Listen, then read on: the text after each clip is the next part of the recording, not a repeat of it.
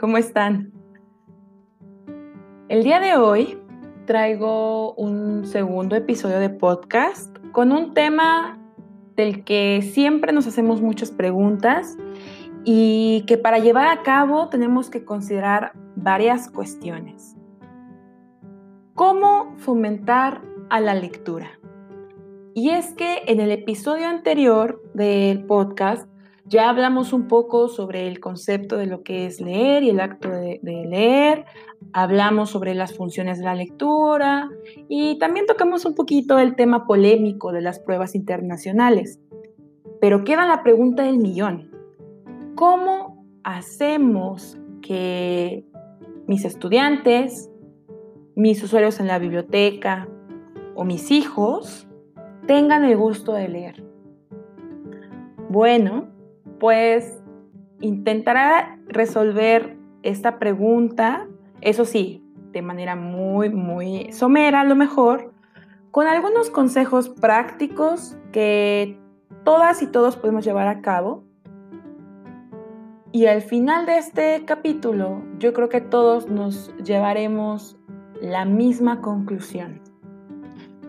No hace falta tener una biblioteca familiar enorme y tampoco hace falta gastar muchísimo en libros.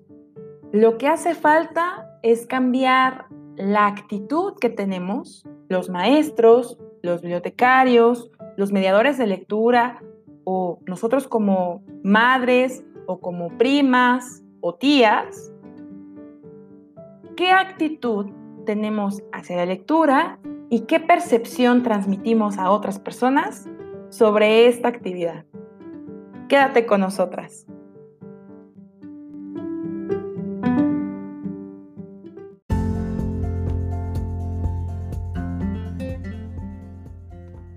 El podcast de Bibliofactoría es un espacio dedicado a dialogar sobre libros, lectura y bibliotecas. Si tienes un comentario o pregunta que te gustaría que resolviéramos en alguno de los episodios del podcast, puedes enviarla al correo de bibliofactoría.gmail.com o bien a través de nuestras redes sociales, Facebook e Instagram. Y recuerda, tenemos un episodio nuevo cada martes.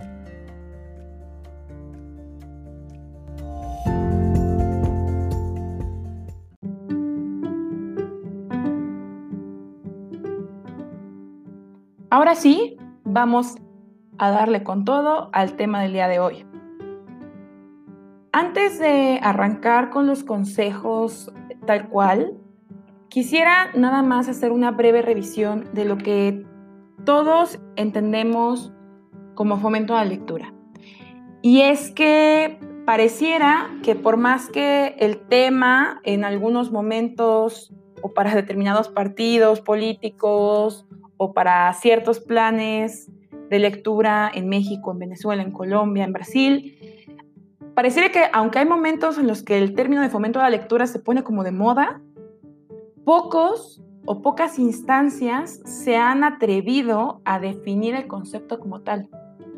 Entonces, para el día de hoy voy a compartirles un concepto que, que me proporcionó la maestra Leticia Carrera cuando nosotras estábamos armando los contenidos para las charlas de fomento a la lectura que se hicieron para el Colegio Nacional de Bibliotecarios.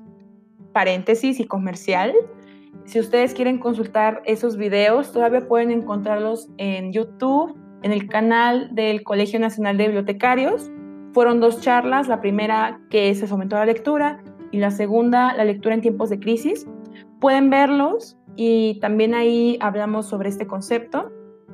Pero bueno, ¿qué es lo que dice el Comité de Promoción a la Lectura del Banco del Libro de Venezuela sobre el fomento a la lectura?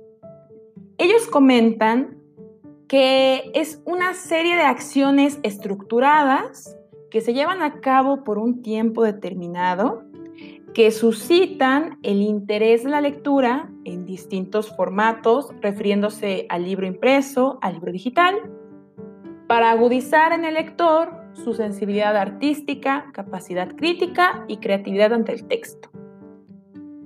Como podemos ver, ellos ya mencionan algunas funciones de la lectura que ya habíamos hablado en el capítulo pasado del podcast, pero lo que, en lo que yo quisiera hacer hincapié el día de hoy es en la primera parte, una red de acciones estructuradas que se llevan a cabo por un tiempo determinado y que su objetivo es suscitar el interés de la lectura en distintos formatos. ¿Y por qué quiero hacer hincapié en esta parte? Porque si somos maestros o somos bibliotecarios, seguramente tenemos un plan de trabajo y un objetivo. Y por tanto, cuando hablamos de una red de acciones, queremos decir que hay un objetivo por el cual nosotros consideramos que es importante que la biblioteca o en mi aula se mejoren los hábitos de lectura de mis alumnos y que el fomento a la lectura nos puede llevar a eso. Pero cuando pensamos en esta serie de acciones, sí tenemos que tener en cuenta cuál es nuestro objetivo. ¿Queremos que nuestros alumnos lean más? ¿Queremos que los alumnos conozcan lo que es el libro álbum? Queremos que mis usuarios de la biblioteca universitaria consulten más la colección de literatura o que en el aniversario luctuoso de Diego Rivera, consulten su biografía. En fin, ¿cuál es nuestro objetivo? ¿Por qué lo vamos a llevar a cabo? Ahora, los autores Bernardo y Udelsi tienen un artículo sumamente interesante en el cual hacen hincapié sobre las acciones que CERLALC, que es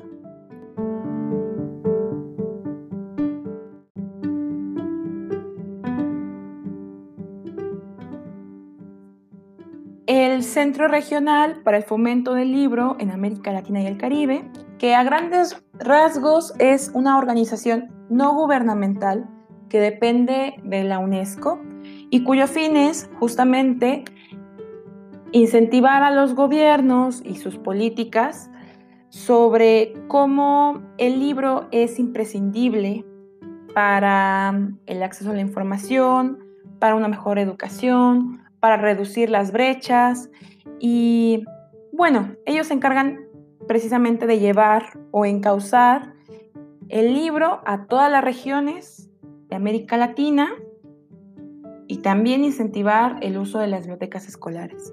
Supongo que en algún otro momento ya es, eh, hablar de CERLALC y sus acciones nos da para un episodio propio del podcast, pero bueno, los autores Bernardo y Udelsi, basados en lo que promueve el CERLALC, mencionan tres acciones concretas relacionadas al fomento de la lectura y a todos los que nos interesamos en, llevar a cabo este cambio de percepción hacia la lectura. El primer conjunto de acciones tiene que ver en cómo introducir a los estudiantes a la lectura. Y su fin es que ellos desarrollen un gusto por la lectura recreativa y que conozcan las fuentes de información. Los libros, las novelas, los poemas, las revistas, los periódicos, la información en Internet. En este primer momento, estas acciones requieren del acompañamiento de los docentes, de compañeros de aula, de las familias y de otros actores como los bibliotecarios, los mediadores de lectura, etc. En el segundo momento o el segundo grupo de acciones tienen que ver con estimular la lectura crítica y la comprensión de textos. En ese sentido, el objetivo es el desarrollo de lectura formativa de libros de texto, artículos científicos y la bibliografía complementaria de los programas de las asignaturas. También estas acciones tienen que ser acompañadas por las familias, los docentes, los compañeros de aula, los bibliotecarios. En el último lugar, pero no menos importante, está el grupo de acciones que tienen que ver con el desarrollo de la autonomía de los lectores o como lectores. Y estas secciones van vinculadas a lecturas sumamente especializadas o autodeterminadas por los propios lectores. Ya en este momento eh, hablamos de que estos individuos ya son completamente independientes, de manera que ellos saben qué autores les gustan, qué géneros literarios les gustan más, en qué sitios o qué periódicos consultan para enterarse de las noticias del día, etc. Es muy interesante retomar esta división de las, de los tres tipos de acciones que se pueden llevar a cabo en relación al fomento de la lectura, porque nos abre un poco más el panorama sobre lo que podemos hacer y cómo relacionarlo a nuestros propios objetivos. Ahora bien,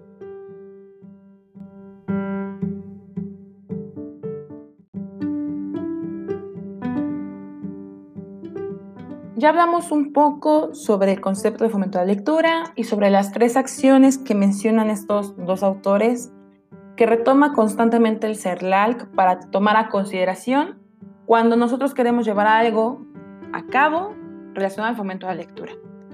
Y antes de iniciar cualquier programa de fomento de la lectura, cualquier actividad o planear cualquier acción o intervención, hay cinco cosas que tenemos que considerar. La primera es reflexionar quién soy yo como lector. Y en este sentido es muy importante pensar, ¿cuál es mi historia con la lectura? Todos tenemos una. ¿Cómo aprendimos a leer y a escribir? ¿Quién nos leyó cuando éramos pequeños? ¿O quién no nos leyó? si tuvimos un maestro o maestra que contaba unas historias increíbles, o por el contrario, si tuvimos un maestro en la secundaria que nos dejaba montones de lecturas horrorosas y aburridísimas que en ningún momento causaron ningún interés en mí. Reflexionar sobre mi historia con la lectura me va a permitir entender de una manera muy particular ¿Por qué quiero yo contagiar de este amor y este gusto a otras personas?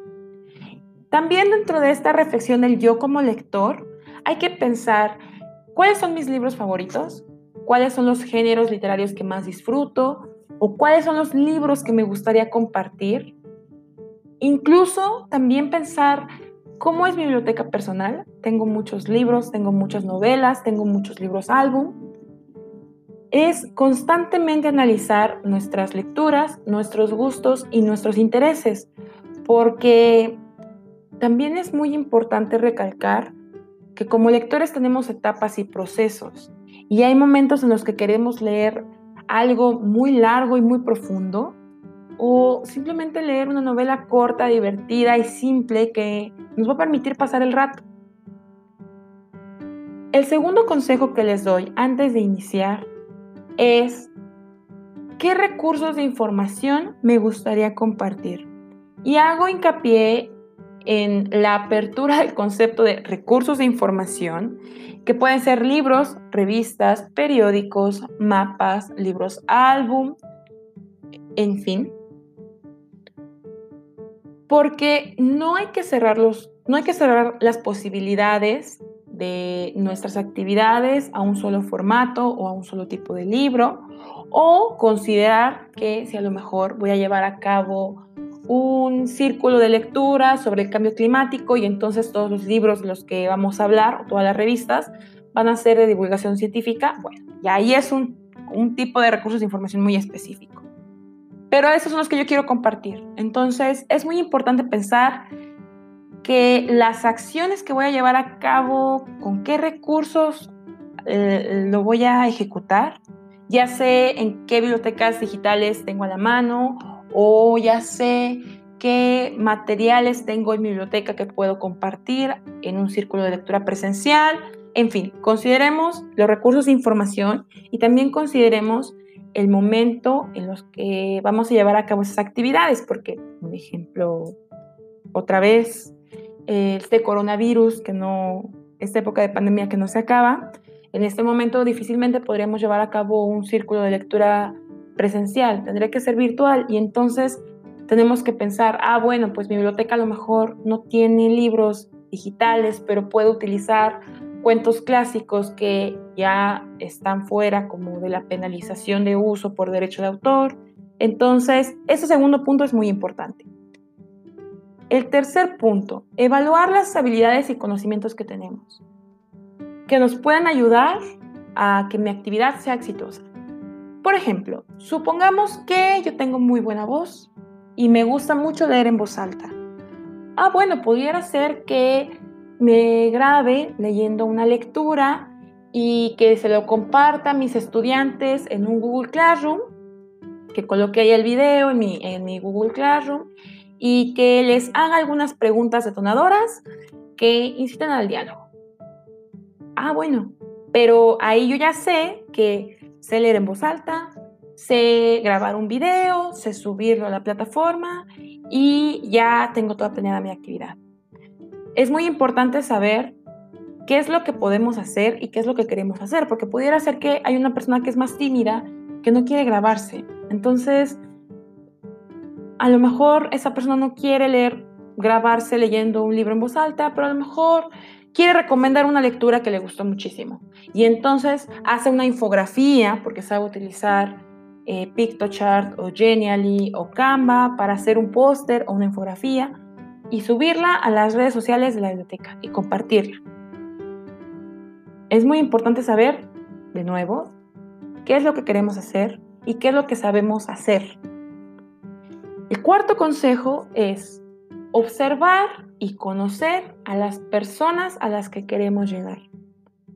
¿Es mi grupo de tercer grado de primaria o es eh, mi comunidad de estudiantes de licenciatura o son mis vecinos que viven en mi mismo edificio y quiero que ellos en esta época de confinamiento se acerquen a la lectura? O más sencillo, quiero que mis hijos lean un poco más.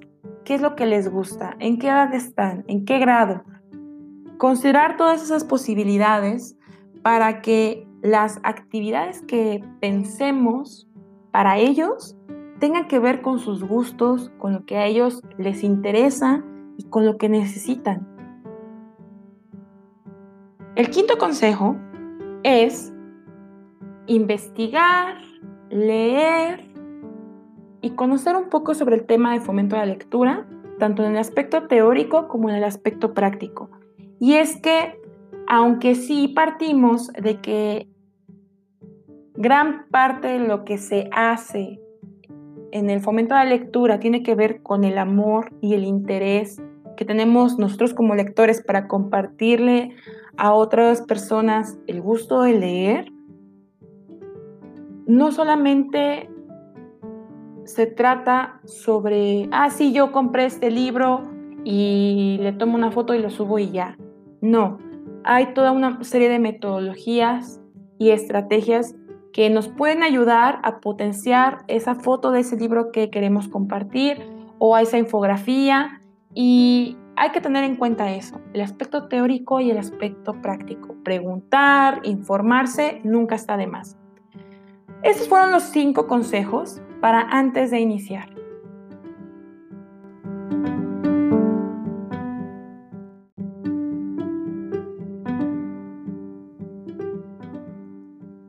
Ahora bien, chan, chan, chan, chan.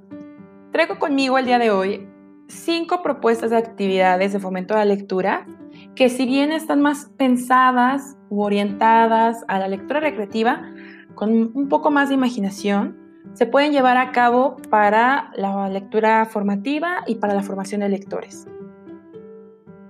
La primera actividad es lectura en voz alta. Y de ella se desprenden, por ejemplo, la hora del cuento en la biblioteca, la hora del cuento en casa. Y es que pensamos que cuando las niñas y los niños aprenden a leer, ya no necesitan que nadie les lea en voz alta. Y eso es una gran mentira. En otros países, otros programas de lectura que no son en México, se ha demostrado que el que se les lea en voz alta tiene un efecto benéfico tanto para la persona que lee, que no necesariamente tiene que ser el maestro o la mamá o el papá, sino también los estudiantes, los usuarios de la biblioteca o los hijos. Ellos también pueden leer, leernos en, en voz alta y es benéfico tanto para la persona que lee como para la persona que escucha. Y a partir de ahí, ya, pueden hacer un diálogo sobre la lectura, preguntar qué les gustó, qué no les gustó, el final alternativo que les hubiera gustado, si es que el final no les gustó tanto, en fin. La lectura en voz alta siempre tiene que ser una opción de actividad que se puede llevar a cabo de muchas maneras diferentes, muy divertidas. La segunda es círculos de lectura acorde a un tema en específico o tipos de recursos de información en particular. Por ejemplo, sobre un tema, como les mencionaba, puede ser sobre algo referente a la salud, puede ser sobre el calentamiento global, puede ser sobre periódicos, puede ser sobre novelas escritas en el 2019, sobre libros álbum, sobre libros prohibidos o libros que fueron censurados en México o en otros países por alguna razón. Este tipo de dinámicas, los círculos de lectura, son actividades que son muy populares, pero que pocas veces he visto que los mediadores o las personas que los llevan a cabo tengan la habilidad para realizar un círculo de lectura exitoso. En este sentido, yo recomiendo mucho la lectura del libro Dime de Edan Chambers, que él propone una serie de estrategias para incentivar las preguntas y dinamizar eh, estos debates y, y propuestas que pueden surgir de los círculos de lectura. Ahora bien, la tercera actividad tiene que ver con los retos de lectura.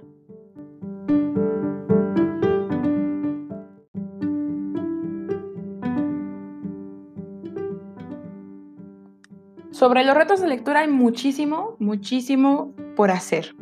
Por ejemplo, hay una cuenta que me gusta mucho en Instagram que se llama rinconlector.cl y en ese perfil se compartió un, reto lector para el 2020. Y ellos lo que han propuesto es que cada mes se lean libros sobre un tema en específico. Como estamos en junio, ellos dicen que en el mes de junio leyeron libros sobre profesiones u oficios. Entonces es muy interesante porque ya están dando aquí la pauta para que los bibliotecarios, los maestros, los usuarios, los estudiantes, los niños o nosotros como lectores pensemos, mm, ¿tengo algún libro que tenga que ver sobre profesiones u oficios? ¿O tengo en mi biblioteca algún libro que tenga que ver con ese tema? Y entonces cada mes tener un tema particular, a lo mejor, para llevar a cabo este reto. Otros meses, por ejemplo, el mes de mayo leyeron libros sobre el mar, en el mes de julio van a leer libros sobre seres fantásticos, en agosto sobre libros de gatos, sobre gatos o felinos. Entonces es un reto muy divertido. Otro reto que aprendí con la maestra Graciela, que dio un taller sobre estrategias de fomento de la lectura, es un reto lector que yo adapté para el verano y en ese sentido es una como boa en la cual dice comienzo y entonces el primer reto a desbloquear es leer antes de dormir. El segundo, leer a tu mascota. El tercero, leer en el baño o durante el baño. Cuatro, lee, lee con voz robótica a tu mejor amigo. En fin, eh, en este sentido, pues el reto tiene que ver con la mentalidad de challenge, que es muy popular en Internet y que lo suben en Instagram, en Facebook, en TikTok y que hace que los niños, los estudiantes como que se animen porque van desbloqueando niveles y al final pudieras darle un premio, un reconocimiento o no. La cuarta estrategia es divertida porque es poco usual y tiene que ver con eh, la actividad del libro comestible. ¿Y qué es un libro comestible? Que los usuarios de la biblioteca, que los niños, que los estudiantes recreen la portada o alguna escena de su libro favorito con comida. Y de esta actividad hay muchísimas fotos en internet es muy popular principalmente en Estados Unidos y Canadá. He visto, por ejemplo, eh, niños que hacen su, un pastel y le imprimen en oblea comestible la portada del libro tal cual o lo hacen con fondant. Pero también lo he visto que, por ejemplo, hacen con comida, con pedazos de pepino, con jícama, recrean la portada de su libro favorito o una escena de su libro favorito. Recuerdo mucho que me tocó ver un pastel de Charlie la fábrica de chocolates. Era un pastel de dos pisos que literal le pusieron así como muchísimos lunetas y brownies y un montón de cositas así, panditas para comer. Y era muy creativo. Entonces, la idea del libro comestible es hacer pensar a las personas que participen en esa actividad en cómo representarían con comida su libro favorito. La quinta actividad, más que actividad, tiene que ver con realizar el perfil o biografía de algunos personajes literarios. Y en ese sentido es como escribir sobre su fecha de nacimiento, su descripción física, su personalidad, sus gustos, sus habilidades y compartirlo como si fuera a lo mejor su perfil en Facebook o su perfil en Instagram. ¿Cómo sería el perfil de Instagram de Harry Potter, por ejemplo?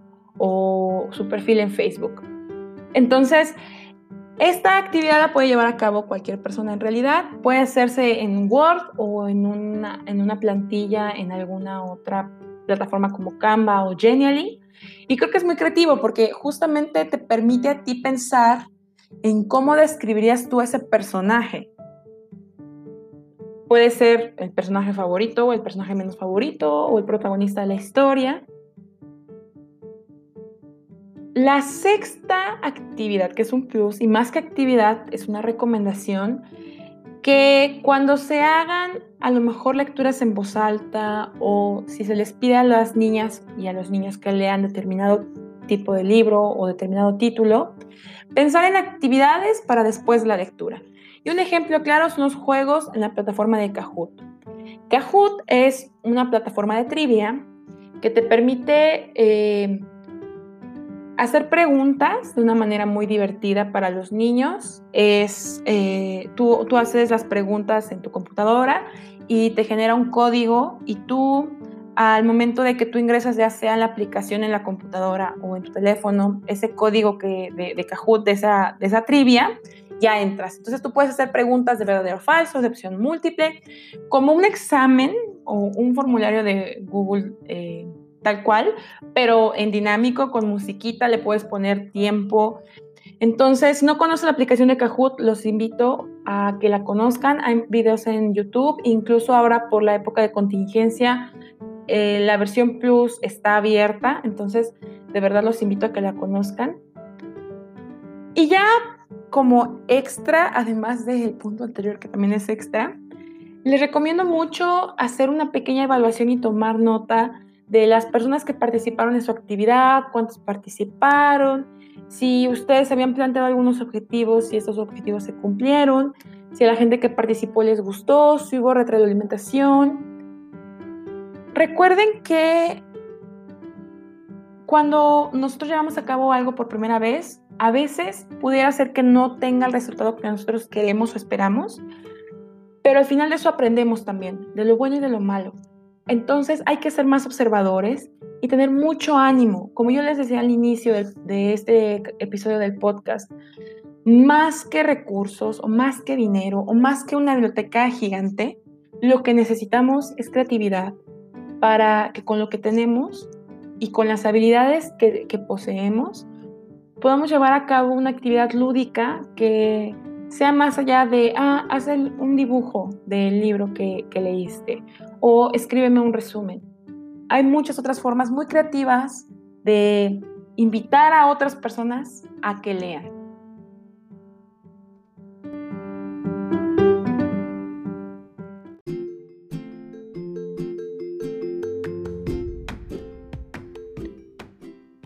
Y bien, hemos podido hablar un poco el día de hoy sobre algunas actividades de fomento a la lectura que podemos llevar a cabo con muchísima creatividad y ánimo También hemos hablado un poco sobre las acciones que recomienda el CERLAL y tal cual sobre el concepto de fomento de la lectura. Y ahora quisiera saber un poco de ustedes. ¿Cuál es su historia de lectura? Si han llevado a cabo algunas actividades relacionadas al libro o a la lectura, cómo les ha ido, qué actividades les han dado más resultado y si ustedes consideran que el fomento a la lectura en la era del Internet es importante, quisiera conocer mucho su opinión. Recuerden que si tienen algún comentario, alguna sugerencia o alguna pregunta, pueden hacérmela llegar vía correo electrónico o redes sociales. Yo había dicho que ya me iba a apurar para que los podcasts fueran más pequeños. Lamento mucho que otra vez sea un podcast de casi poco más de 30 minutos. Espero que les haya gustado mucho y nos vemos la próxima semana. Que tengan un excelente martes.